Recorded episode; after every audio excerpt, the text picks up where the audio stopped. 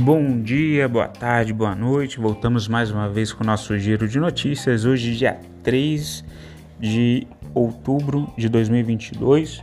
Lembrando que as notícias aqui vinculadas não são recomendação de compra, de venda ou análise, mas notícias disponibilizadas pela grande mídia. A Austrália está com uma queda de 0,3%.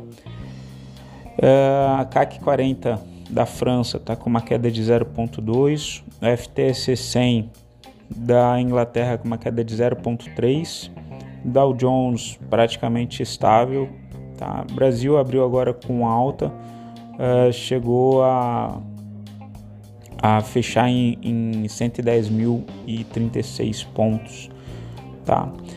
Em relação às notícias de commodities, tá? O petróleo em Nova York ele chega a subir acima de 83 dólares o barril, com a indicação de que a OPEP está considerando reduzir a produção em mais de um milhão de barris por dia quando se reunir essa semana. Tá? Isso daí deve jogar a Petrobras para cima e deve ser a causa aí do EWZ estar tá subindo junto com o Petrobras. Tá? O minério de ferro, no viés contrário, ele cai e se aproxima a 90 dólares a tonelada, tá? uma vez que as últimas promessas de estímulos das autoridades chinesas não melhoraram o sentimento dos investidores, né? Então, de um lado a gente tem um petróleo que ele vem numa sequência de topos e fundos descendentes, tá? Muito em função do pessoal projetando a desaceleração econômica global, e do outro a gente tem o minério de ferro também caindo, tá? Por quê? Porque os indicadores da China estão vindo negativos. Eles têm um pacote de 140 bi é, anunciados tem uns dois meses já, mas eles ainda não especificaram tá? Isso daí não tem jogado o mercado para cima, tá? Em relação aos Estados Unidos, a gente tem é, os índices de futuro de ações dos Estados Unidos, eles rondam estabilidade nessa segunda-feira, dia 3, operando sem sentido definido, tá? Os mercados buscam é, se ajustar após a sinalização de que o Federal Reserve o Banco Central dos Estados Unidos ele deve seguir elevando os juros ao longo dos das próximas reuniões. Tá? Tem uma certa dúvida assim, sobre qual vai ser esse novo patamar. Eles estão em 3,75, eles provavelmente podem chegar ali a 4,75, 5 pontos percentuais. Enquanto tiver esse movimento de aumento de taxa de juros, geralmente o pessoal tende a sair um pouco da parte de renda variável, de ativos internacionais, proteger os seus ativos ali em renda fixa, principalmente atrelados à inflação, tá? É, e tudo que é mais especulativo, como empresas de tecnologia ou criptomoedas, elas tendem a sofrer durante esse período.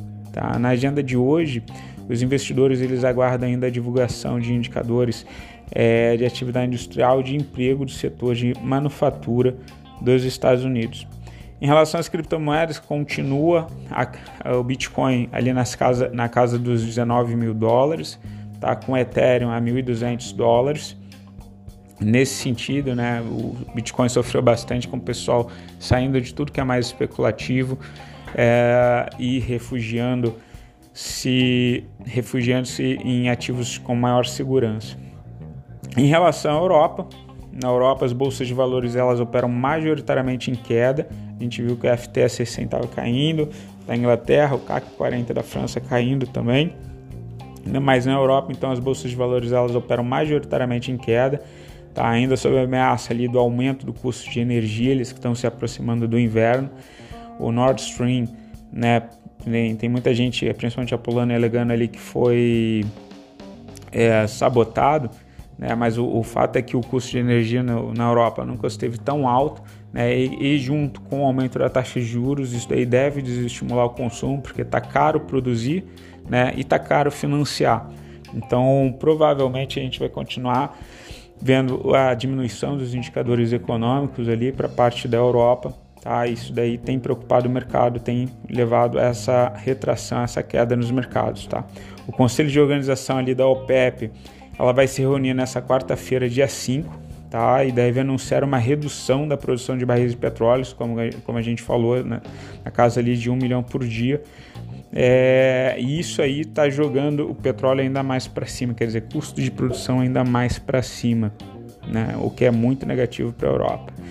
A inflação ela vinha dando sinais ali de desaceleração até ao redor do continente, né? Apesar de que vários países chegaram a, a casa ali de dois dígitos de inflação, como Inglaterra, Espanha, Alemanha, né? É, mas uma nova alta do petróleo, então, ele, ele torna inviável isso para os países que estavam conseguindo, de certa forma, diminuir um pouco a, a, inflação, apesar da grande maioria não. Tá? Então, é mais preocupação para o mercado europeu.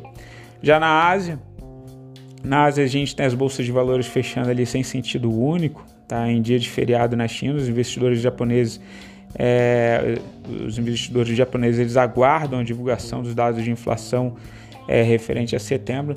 o Japão que está tratando esse período de, de, inflação de uma forma totalmente diferente. Eles não estão aumentando a taxa de juros para tirar dinheiro de circulação, tá? É, e eles também têm um, uma questão que ele é um dos países que mais tem é bons americanos em carteira. Né, e comprados a taxas menores. Então eles também estão sofrendo junto com a China ali muito a marcação a mercado, apesar de que a China e a Rússia eles já vêm é, desafogando ou despejando aí o títulos de bons americanos desde 2018 junto com a Rússia, tá? Para diminuir a dependência em relação ao dólar.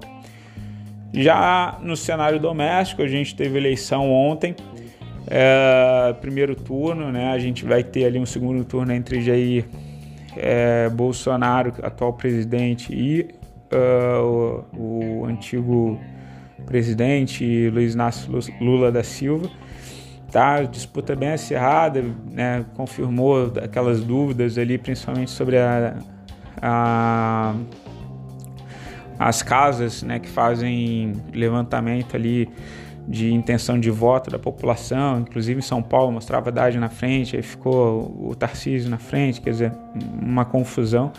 Né? Mas o, o fato é que a gente não pode ter lado no mercado financeiro, né? O mercado não está nem aí porque a gente acha e aí o que importa é o que a gente vai fazer a partir da movimentação do mercado.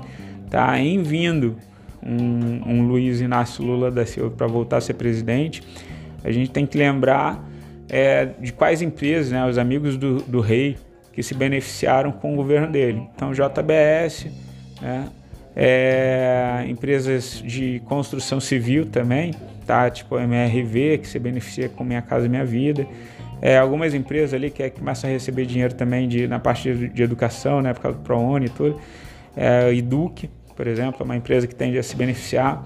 Tá? Então, JBS, MRV, Eduque. Algumas empresas podem vir a sofrer, tá? Então, a gente pode temer ali um pouco a interferência da, do governo na gestão de certas empresas, apesar da alta de petróleo que está jogando a Petrobras para cima hoje, tá? a gente pode ficar um pouco mais atento para Petrobras e, e Banco do Brasil, principalmente, que é onde geralmente esses governos mais intervencionistas tendem a atuar ali na parte da gestão, afetando a, o desempenho, né? É, e na agenda do dia, a gente tem ali o relatório do Mercado Focus, tá saindo às 8h25, tá? bem como o PMI Industrial do Brasil, que sai às 10 horas, e dos Estados Unidos sai às 10h45, PMI deles. Às 8h30 da noite será divulgada a inflação do consumidor no Japão também, é, em setembro. Pessoal, fico por aqui, desejo vocês uma excelente semana. Qualquer coisa entre em contato, tá? Beijos, tchau.